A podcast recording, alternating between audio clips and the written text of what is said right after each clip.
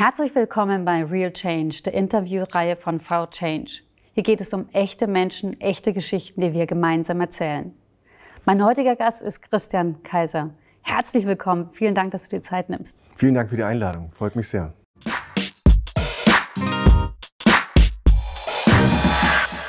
Herzlich willkommen zur Interviewreihe Real Change von Frau Aniko Change. Wie immer geht es um echte Menschen, echte Veränderungen, Geschichten, die wir hier gemeinsam erzählen. Mein heutiger Gast ist Christian Kaiser. Christian ist Leiter Change and Transition bei der DATEV und ist seit 25 Jahren in dem Unternehmen.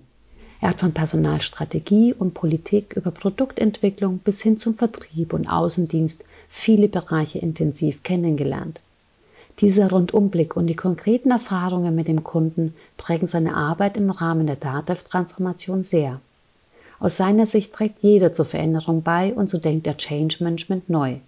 Es geht ihm immer darum, die eigene Veränderungskompetenz der Führungskräfte und Mitarbeiter, ja der gesamten Organisation zu stärken. So hat er kein eigenes Change Management Team aufgebaut, sondern lässt die Mitarbeiter, Führungskräfte, Kunden und Partner aktiv an der intensiven und grundlegenden Transformation mitarbeiten.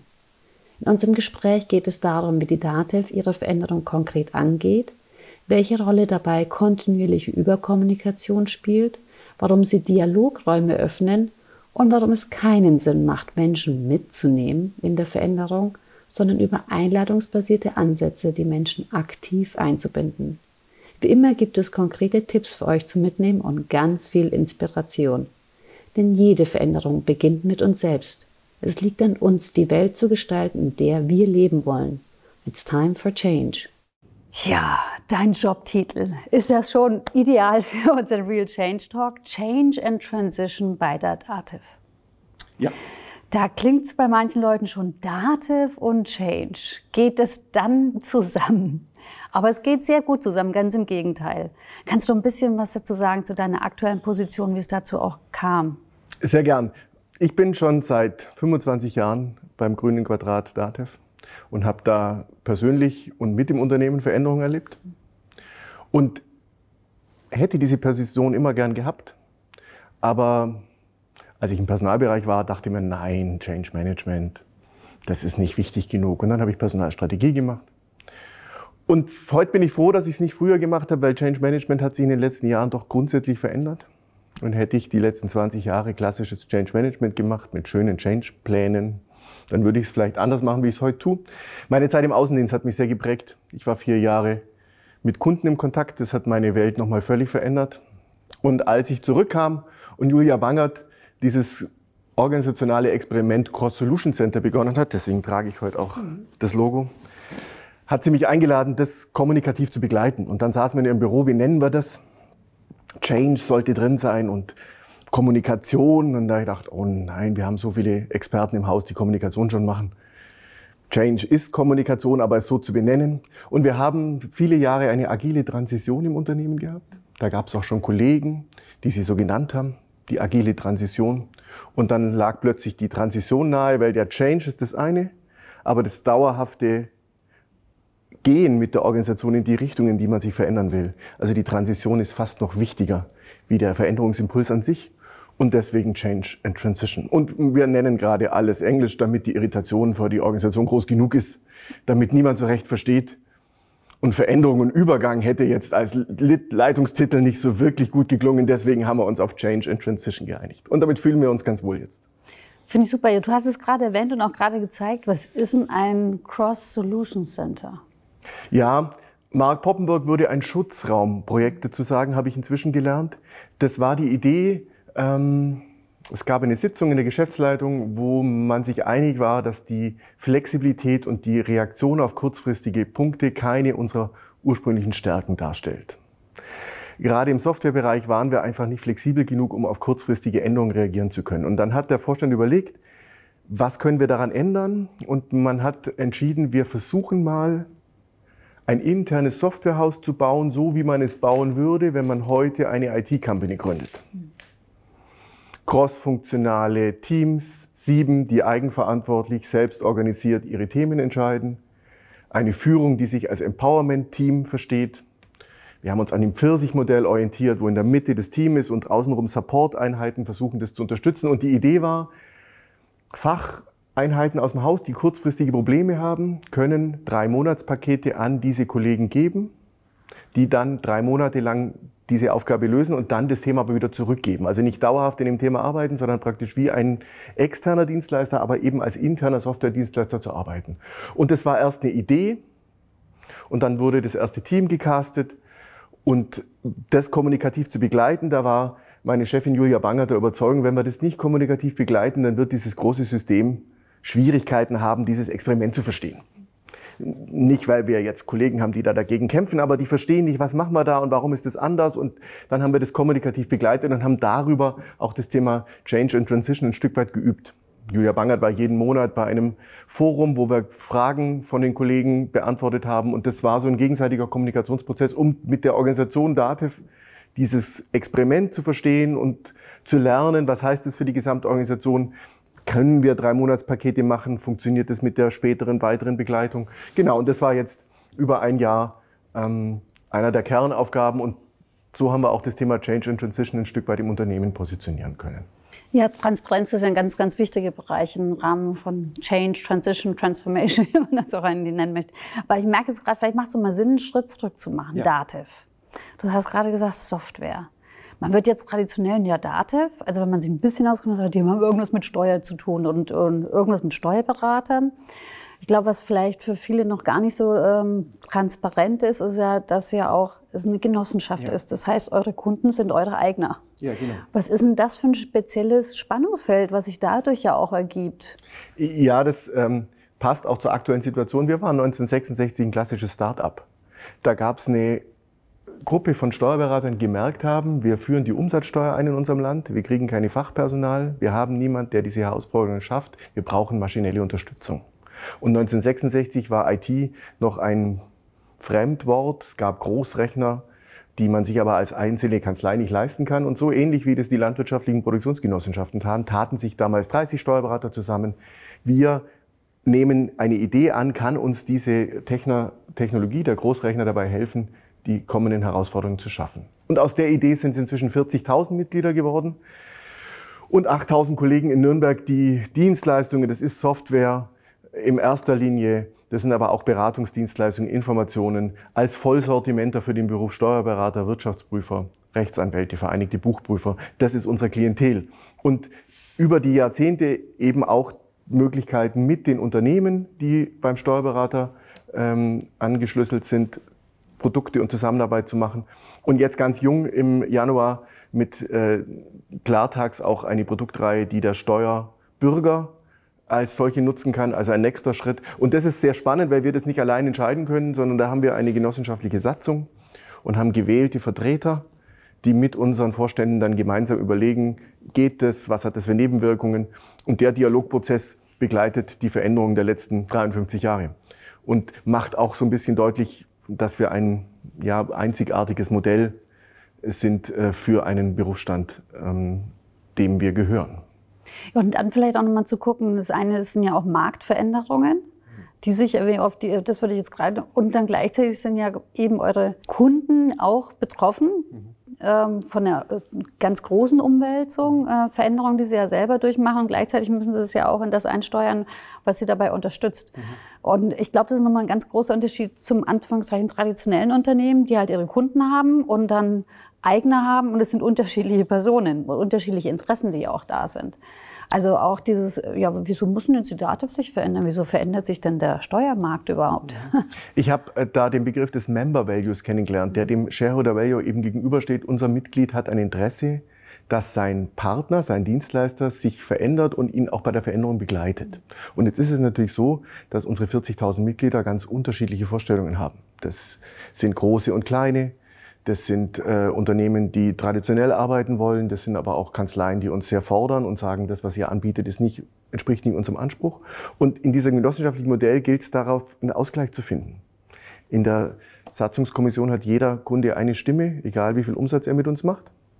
Das heißt, hier gilt es auch für den Vorstand, Dialogprozesse so zu gestalten, dass ähm, Kollegen, die sagen, na, ich möchte eigentlich mit diesem Online-Geschäft und mit meinem Mandanten möchte ich eigentlich traditionell weiterarbeiten, dass die akzeptieren, dass ein Teil des Ertrags, den wir erwirtschaften, dafür verwendet wird, etwas zu machen, was er vielleicht gar nicht oder noch nicht nutzt. Und diesen Dialogprozess nach innen und nach außen zu begleiten, das ist einer, der uns seit 53 Jahren auszeichnet, der aber nicht immer leicht ist und ich glaube auch nicht alle Kunden würden sagen, den haben wir immer gut gelöst. Das sage ich nach vier Jahren Außendienst mit einer anderen Demut, wie ich das vielleicht in meiner Innendienstzeit äh, gesagt habe, dass manche unserer Mitglieder gar nicht so ein genossenschaftliches Verhältnis zu uns hatten, wie ich das gut finde. Ich halte es aber für die kommenden Herausforderungen, nicht nur für diesen Berufsstand, aber gerade für diesen Berufsstand für sehr spannend. Wenn es ein Institut für Arbeitsmarkt- und Berufsforschung gibt, die schon vor Jahren sagt, 100 Prozent der Tätigkeiten von Steuerfachangestellten werden wohl perspektivisch oder können heute schon technisch von einer Maschine erfüllt werden. Beim Steuerberater selber sind es wohl 75 Prozent der Tätigkeiten. Dann zeigt es schon, da wird was auf die Mitglieder zukommen, mit dem wir uns auseinandersetzen müssen und auf die wir uns auch vorbereiten. Und das ist einer der Treiber, die für die große Veränderungswelle, die wir gerade als Unternehmen anstoßen, ähm, Grundlage ist oder grundlegend war.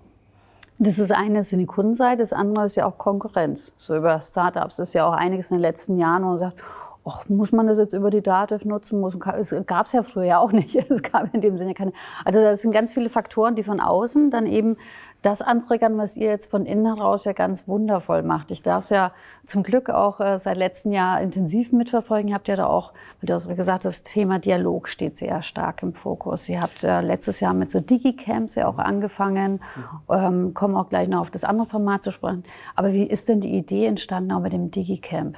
Was ist es? Da würde ich was zum grundsätzlichen Verständnis. Ich habe vorher gesagt, dass Change Management in den 90ern ja so eine gewisse Vorgehensweise hat. Und ähm, wir haben jetzt diese Idee des Change and Transition so aufgebaut auf drei Schwerpunkten. Das eine ist eine ganz konsequente Einladungsbasierung. Wir nennen das Pull. Das heißt, wir laden Menschen zu etwas ein und nehmen sie nicht mit oder äh, zwingen sie zu etwas, sondern wir machen das einladungsbasiert. Und das Zweite, da haben meine professionellen Kommunikatoren im Haus immer noch so ein bisschen Schwierigkeiten damit. Wir nennen das konstante Überkommunikation. Ich habe den Begriff von einem Microsoft Manager, Herrn Gürtler, der bei einer Veranstaltung bei uns war, kennengelernt. Der meint, in der kommunikativen Vielfalt und in vielen Kanälen muss man, soll man etwas, das man sagen will, ganz oft sagen, auf unterschiedlichen Weisen.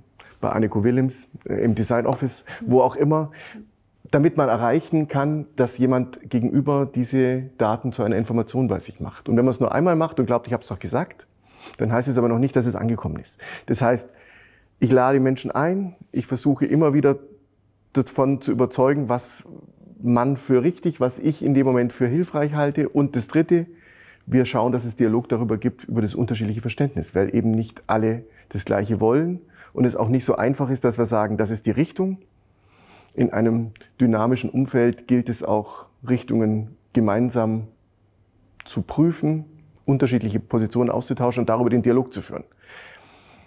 Wenn man aus einer klassischen hierarchischen Organisation kommt, wo ein bisschen Command und Control gut war, es wusste jemand, der weiß, wie es geht.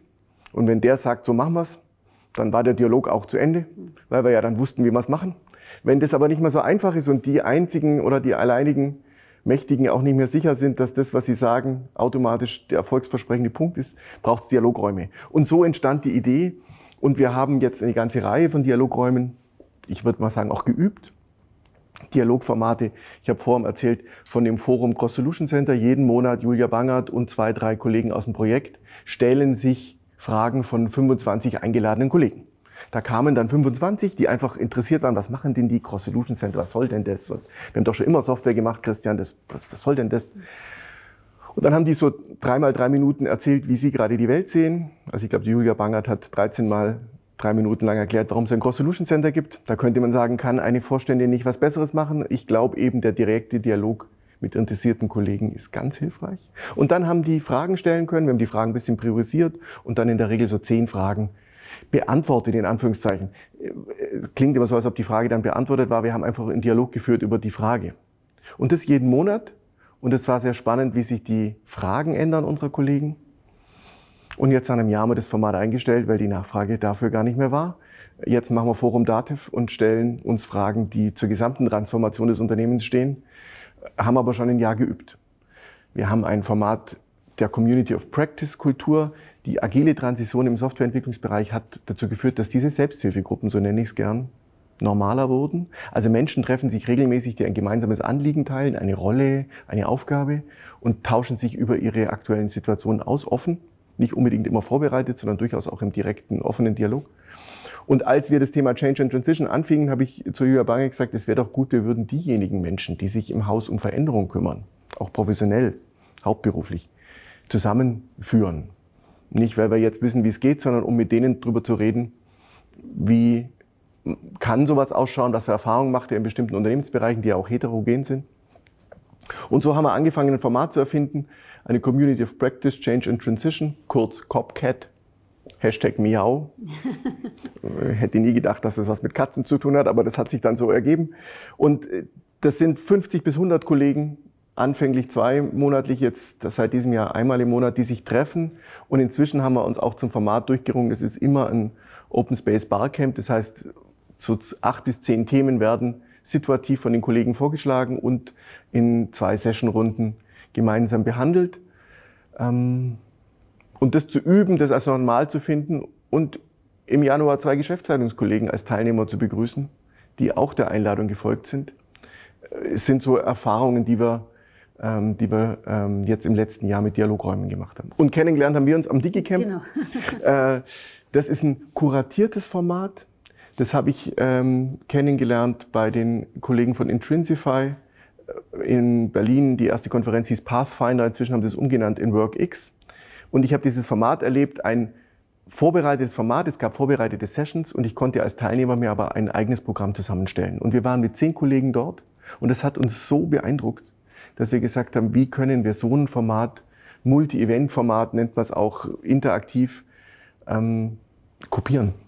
Und dann haben wir es DigiCamp genannt, weil es zu unserer digitalen Transformation gut passte und bereiten das mit 40 äh, bis 50 Kollegen, die auf Einladung sich auch zu einem Team bilden gemeinsam vor. Und aktuell läuft gerade jetzt für das dritte im März die Sessions. Du hast eine Session eingereicht.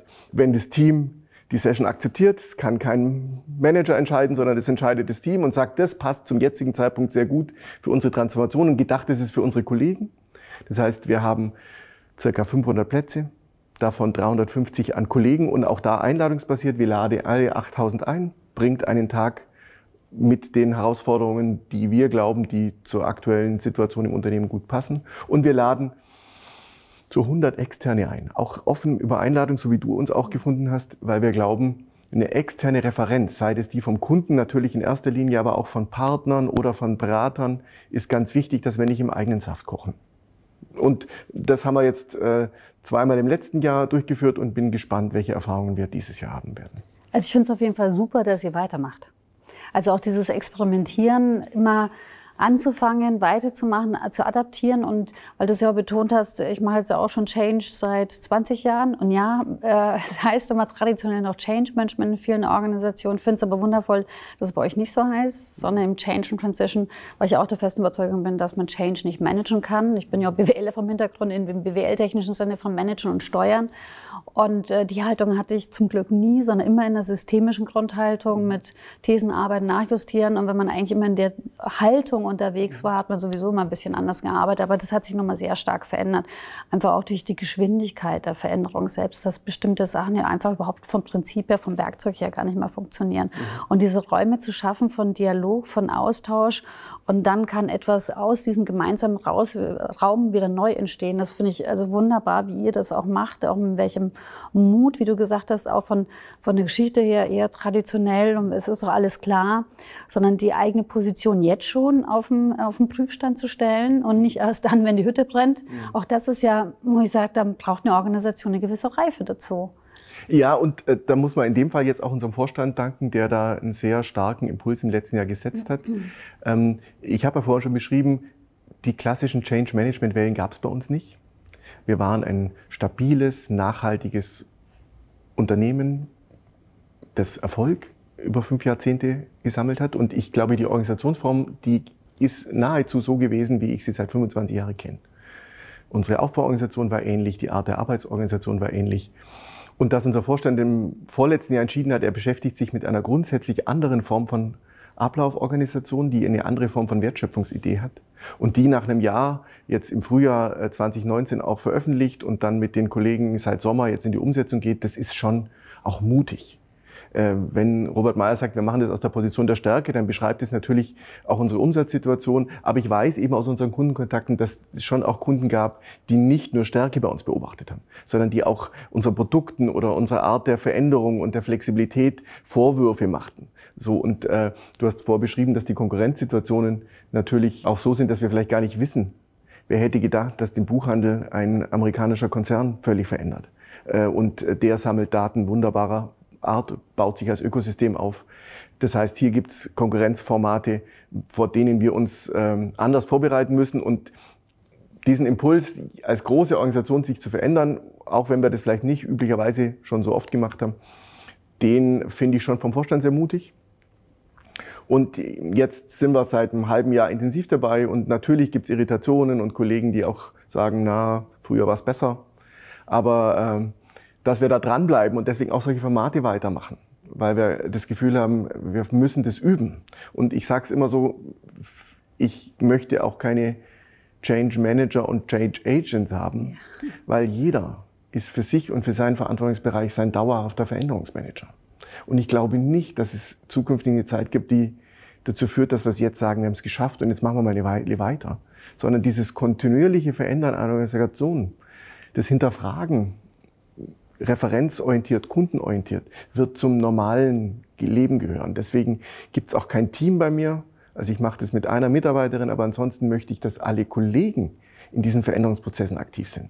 Es macht keinen Sinn, wenn wir eine zentrale Change Management Abteilung aufbauen, die dann für alle den Change managt. Das ist eine Vorstellung, äh, die äh, kommt der Idee einer dauerhaften, veränderungsfähigen, dynamik robusten Organisation, so würde Gerhard Wohland sagen, äh, kommt dem nicht, wird dem nicht gerecht. Und das zu üben äh, im Sinne einer, das ist anders wie früher, ist, glaube ich, ein Teil, in dem wir gerade stehen. Und da äh, tolle externe Teilnehmerinnen zu haben, die über Change Monitoring äh, Sessions machen und uns dabei Anstöße von außen geben, das halte ich für eine, für eine gute Form äh, auch der partnerschaftlichen Zusammenarbeit. Und wenn wir uns als Ökosystem verstehen wollen, die auch mit IT-Partnern zusammenarbeiten, sind es auch Übungsformen, die wir üben müssen. Wie passt es für dich? Ist das Format richtig? Kannst du daraus auch eine Form von Unterstützung, eine Co-Kreation im besten Sinne ähm, entstehen lassen? Das sind Punkte, die wir auch bei diesen Veranstaltungen mit als Erfahrung sammeln wollen.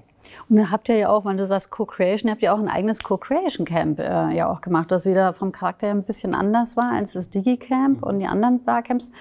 Ähm, das war ja auch nochmal, wo ich gesagt habe, wow, ist sehr, sehr mutig, auch wieder sehr mutig, diesen Schritt zu gehen, sogar ganz gezielt Führungskräfte, aber dann das meiste eben die Partner von außen, ja, zum Beispiel eben halt auch Berater dann im Fokus einzuladen und dann gemeinsam das Ganze auch weiterzuentwickeln. Und jetzt merkst du auch, wie wir die Organisation stressen. Jetzt reden wir gerade 15 Minuten und ich muss das vierte Format erklären.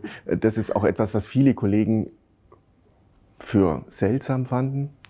Ähm, Hintergrund der Idee war, ich habe vor vier Jahren, glaube ich, das erste Barcamp erlebt und das war ein sehr, sehr einschneidendes Bildungserlebnis für mich. Ich dachte vorher 30 Jahre in der Weiterbildungsszene, ich wüsste, wie Bildung funktioniert und habe an dem Tag nochmal eine völlig andere Form von Energie erlebt, eine völlig andere Form von, wie bin ich selbst verantwortlich für das, was ich mit mir und in meinem, meinem Bildungsprozess erlebe.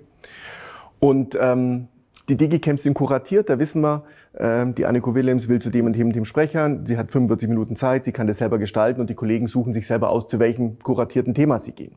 Aber der Open Space sagt ja, ich habe keine inhaltliche Vorbereitung und ich lade alle ein, Verantwortung zu übernehmen und die zu gestalten. Und ähm, wir werden als Großorganisation seit vielen Jahrzehnten von vielen spannenden externen Partnern begleitet. Trainer, Berater, Coaches, Organisationen, Agenturen. Und als wir jetzt wussten, es gibt so eine große Transformation, die auch vieles von dem in Frage stellt oder zumindest neu herausfordert, was wir gut kennen, dachten wir, es ist auch gut, dass wir die Trainer und Berater auf dem Weg mitnehmen. Und eben einladen und nicht mitnehmen im Sinne von, ich sage jetzt Anniko Willems, was zukünftig richtig ist und wie sie das bitte in ihren Seminaren und ihren Coachings einführt, sondern ich lade sie ein, diese Transformation mitzugestalten in einer Co-Kreation. Und so entstand ein Barcamp, das wir Co-Creation Camp nannten, um auch deutlich zu machen, es ist nicht von unserer Seite vorzugeben nach dem Motto, wir takten jetzt mal den Trainer und Beratern, wo es lang geht, sondern wir machen einen Dialograum auf. Und wir waren knapp 300 Menschen, davon 170 Kollegen, die aus Dativ-Seite äh, sich dem Prozess stellten und 130, 140 äh, aus der Trainer- und Beraterszene. Und aus meiner Sicht war das Experiment so, dass ich das Gefühl habe, mehr davon macht Sinn. Und deswegen wird es am 24.10. dieses Jahr auch ein geben, als herzliche Einladung. Wir haben noch Plätze. Und es ist für mich auch so spannend, ähm, wenn wir dann zu so Formaten einladen. Wer kommt dort? Und diese Barcamp-Haltung, die, die da sind, sind die richtigen. Ich muss gar nicht krampfhaft versuchen, den und den und der muss auch noch kommen und äh, wenn der nicht da ist, dann wird das alles nichts, sondern wenn jemand beschließt, einen Tag seines Lebens mit Kollegen über die Transformation eines IT-Dienstleisters in Nürnberg zu verbringen, wird er einen guten Grund haben. Und ich nehme erstmal diesen Grund an und unterstelle ihm nicht, dass er nur wegen dem Essen kommt, sondern sage, der Tag wird für ihn was bringen. Und wenn ich mit der Haltung dorthin gehe, dann haben wir jetzt positive Erfahrungen gemacht, dass anschließend Menschen sagen, das war gut. Wir machen das mit Steuerberatern im Dativ Barcamp jetzt dieses Jahr zum vierten Mal. Nach 36 Stunden war das Barcamp ausgebucht, also 300 Steuerberater haben Ja gesagt. Und nach dem ersten Barcamp für Steuerberater kam ein 55-jähriger Steuerberater zu mir und sagte, das war die beste Fortbildung meines Lebens. Ja. Und da dachte ich, ach guck, das hat nicht nur mich beeindruckt, sondern auch einen Menschen aus einem ganz anderen Kreis, der andere Formen für Weiterbildung erlebt hat, war da angeregt. Und darauf setzen wir auch dieses Jahr wieder, dass ähm, wir werden es ein bisschen als Retrospektive für unsere Transformation sehen. Was haben denn jetzt diese Dialogformate gebracht? Wo stehen wir? Was beobachteten die Externen, die uns ein Jahr lang begleitet haben? Was bringen die dort für Erfahrungen ein? Was empfehlen die uns? Und dann ist ein bisschen wie Nils Pleging sagt dazu, wir flippen die Organisation dann wird es wieder die Organisation flippen und hoffentlich in eine erfolgreiche Zukunft führen. Ich finde es sehr schön, wie du es gerade auch gesagt hast. Ähm, viele sehen ja also das Thema Change und solche Formate als mit sich mit sich selbst beschäftigen. Aber es ist ja auch im positiven Sinne, wie du gerade gesagt hast, das Thema Lernen. Also das hängt ja eins zu eins zusammen. Also da müssen wir noch mal ein eigenes Interview drehen. Ich weiß, da seid ihr nämlich auch wahnsinnig innovativ unterwegs mit dem ganzen Thema auch das Lernen neu zu denken, mit Lerncoaches und das gesamte Konzept. Also es, es sind bei euch auch die Zahnräder, die wirklich ineinander schließen. Deswegen funktioniert da auch so viel so gut. Und wie du gesagt hast, man kann nicht jeden sofort. Und natürlich gibt es dann kritische Stimmen oder Menschen, die vielleicht nicht diese vielen Formate sofort zuordnen können. Aber ihr macht euch auf den Weg und das wirklich konsequent.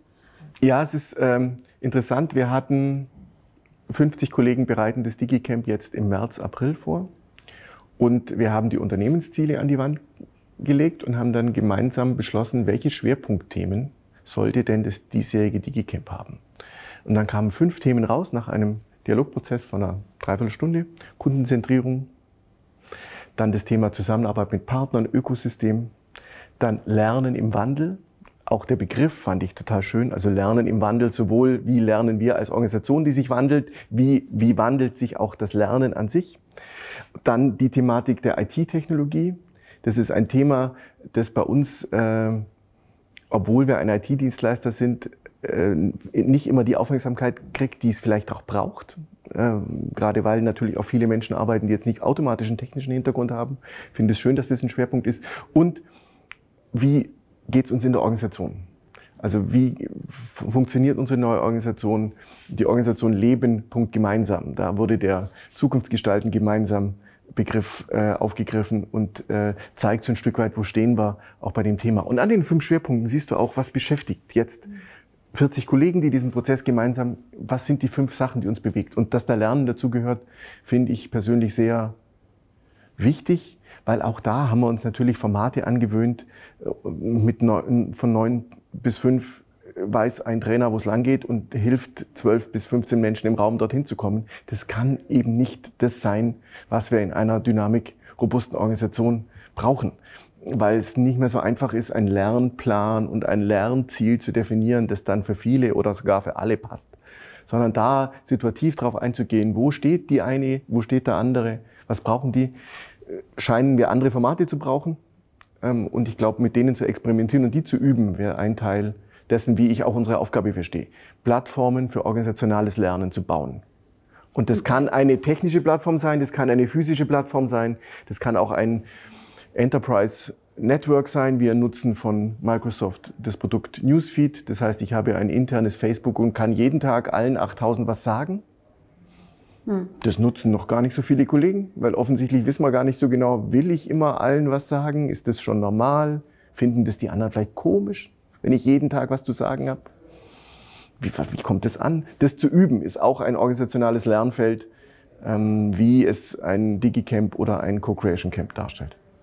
Und das finde ich sehr schön, weil ihr das, es hat ja viel auch mit Unternehmenskultur zu tun. Und ihr habt jetzt aber kein großes Kulturveränderungsprogramm, du schnaufst schon, ausgerufen. Also von daher finde ich alles richtig gemacht. Ähm, jetzt hast du schon ganz viel erzählt. Was wären denn so drei Punkte, wo du sagst, ähm, wenn das die Zuschauer, Zuhörer mitnehmen würden, das würde dir sehr am Herzen liegen? Mhm. Also arbeitet einladungsbasiert mit Freiwilligen, die einen Grund gefunden haben, dass sie mitmachen wollen. Denkt Kommunikation neu im Sinne von, das ist ein dauerhafter Dialogprozess und ich versuche zu senden und ich bin überrascht. Be prepared to be surprised, sagt die Barcamp-Logik. Lass dich mal überraschen, was ankommt. Und sei nicht, wenn du es einmal gemacht hast, schon traurig, dass der Gegenüber nicht versteht, sondern probier es einfach ein weiteres Mal. Ähm, ich zitiere da gern Mark Poppenburg, diese Dialogräume haben das Ziel, dass Menschen mit aufgeklärteren Entscheidungen nach Hause gehen. Nicht mit einem To-Do, das man gemeinsam erarbeiten muss. Es kann auch Arbeit sein, dass man einfach zuhört, wie reagiert jemand auf meine Idee und dann anschließend sagt, na, vielleicht sollte ich doch nochmal überprüfen, ob die Idee, so wie ich sie gedacht habe, richtig war. Ich mache eine aufgeklärtere Entscheidung. Und ob das dann heißt, er muss alles neu machen oder einfach nur überzeugt weitermachen, äh, würde ich ergebnisoffen sagen. Das als Punkt, auch das ist Arbeit. Aufgeklärtere Entscheidungen im Dialog treffen zu können, ist auch Arbeit. Und ähm, Dialogräume ausprobieren und auch schauen, welche passen für mich. Ähm, und das meiner Meinung nach gelingt es eben nur, indem man es mal ausprobiert. Und dann eine Varianz von vielen anbieten, dass möglichst viele das finden, was für sie richtig und gut ist. Das wären die drei Aspekte. Und ich bin ein bisschen aufgeregt, weil wir jetzt äh, einen echten Open Space für Transformation starten können. Wir haben uns ein bisschen angeregt an Open Space Beta von Nils Pfleging und starten jetzt im Frühjahr mit Open Space Dativ, weil auch Vorstand und Geschäftsleitung sagen, wir haben jetzt eine gewisse Erfahrung gesammelt mit so Räumen. Wir schauen jetzt mal näher hin, was für Schwerpunkte soll man schaffen. Und wenn mein oder unser Wunsch gelingt, dann haben wir ab dem 27.04. vielleicht fünf oder sechs XSC-ähnliche Schutzräume, die wir gemeinsam drei Monate in der Organisation richtig tun. Einfach machen, zitiert mein CEO gerne. Einfach mal machen, drei Monate und dann schauen, was rauskommt. Und im DigiCamp im Juli werden wir erzählen, was ist bei den Open Space Dativ Projekten rausgekommen. Und ähm, ich bin sicher, da werden aufgeklärte Entscheidungen dabei sein. Ich finde es super spannend und vielleicht da nochmal auch ähm, das Zitat von Julia Bangert, also auch dieses Thema Unlearn. Also was ihr wirklich durch dieses Experimentieren ja ständig ja übt, ist das Thema, das Alte auch ein Stückchen zu verlernen, um wieder was Neues zu lernen. Und deswegen auch wieder, wie die Veränderung mit dem Thema Lernen auch eins zu eins für mich auch immer zusammenhängt. Also man kann keine Veränderung vorantreiben, wenn man nicht Neues dazu lernt. Ja, und wir haben auch bei dem Unlearn-Begriff habe ich viele wissenschaftstheoretische Impulse bekommen. Man kann gar nichts verlernen. Das Gehirn kann das nicht. Der Impuls, den wir da ausdrücken wollen, ist, dass wir Glaubenssätze in fünf Jahrzehnten erfolgreichen Tun geschaffen haben, wo einige davon von Bord müssen. Nicht im Sinne von Verlernen, von Vergessen, sondern etwas Neues zulassen. Und die Haltung, dass ich etwas Neues zulasse, die wünsche ich mir bei Kollegen am nächsten Morgen, dass sie nicht nur das erfolgreich weitermachen, was sie schon gut können, sondern dass sie auch mal was ausprobieren und sich davon überraschen lassen. Und ob das unsere Kunde mit Unternehmen online macht und den Mandanten davon überzeugt, dass das die richtige Form der Zusammenarbeit ist oder eine Kollegin bei uns, die sich zum DigiCamp anmeldet. Das sind beides so Punkte, wo eine gewisse Neugierde notwendig ist und auch vielleicht etwas verlernen. So, Dialog mag ich gar nicht, Christian, das finde ich komisch und ich bin mir noch nicht sicher, ich möchte noch nichts sagen von meinem Projekt. Nein, gerade wenn man noch nicht sicher ist, sollte man drüber zu erzählen, weil man hört ja viel lieber, was man nicht machen soll, wenn man noch nicht ganz sicher ist, wie wenn man schon monatelang dran gefeilt hat. Insofern ist auch das Üben von Halbfertigkeit und das Lernen von ich bin auch gut, wenn es noch nicht ganz fertig ist, etwas, was ich gerne mitgebe. Was nimmst du denn von unserem Gespräch mit? Dass ich es bewundernswert finde, wie konsequent du diese Dialogformate ähm, anbietest. Ich habe verfolgt das jetzt schon eine Weile. Ich finde es das toll, dass du Menschen die Chance gibst, über ihr Tun zu erzählen. Sag nochmal herzlichen Dank für die Einladung. Ähm, dass dir das auch wichtig scheint. Ich verfolge dein Cup of Change Format regelmäßig und ähm, habe zwei, drei Punkte, wo ich sage, ja, da hast du mich an dem Tag berührt. Ähm, und das nehme ich auch heute wieder mit. Vielen Dank. Drüber zu reden gibt immer eine Sicherheit und äh, ich bin mir sicher, es werden auch viele Kollegen zugucken. Das ist auch der Punkt, dass externe und interne Kommunikation so nah zusammenpasst, dass man dem am besten zusammen denkt. Und von daher freue ich mich auf die Reaktionen. Ob intern oder extern. Genau, da sind wir beim richtigen Thema, nämlich Change bedeutet machen. Und wir interessieren uns natürlich jetzt, was ihr mitgenommen habt von diesem Dialog. Schreibt es in die Kommentare, teilt das Video. Es würde uns sehr, sehr freuen, wenn es ja. eben in die Welt dann auch ihren Weg findet. Und natürlich, wenn es euch gefallen hat, auch den Kanal zu abonnieren. Denn jede Veränderung fängt bei uns selbst an. Und an welcher Welt willst du mitarbeiten? In welcher Welt möchtest du leben? It's time for change.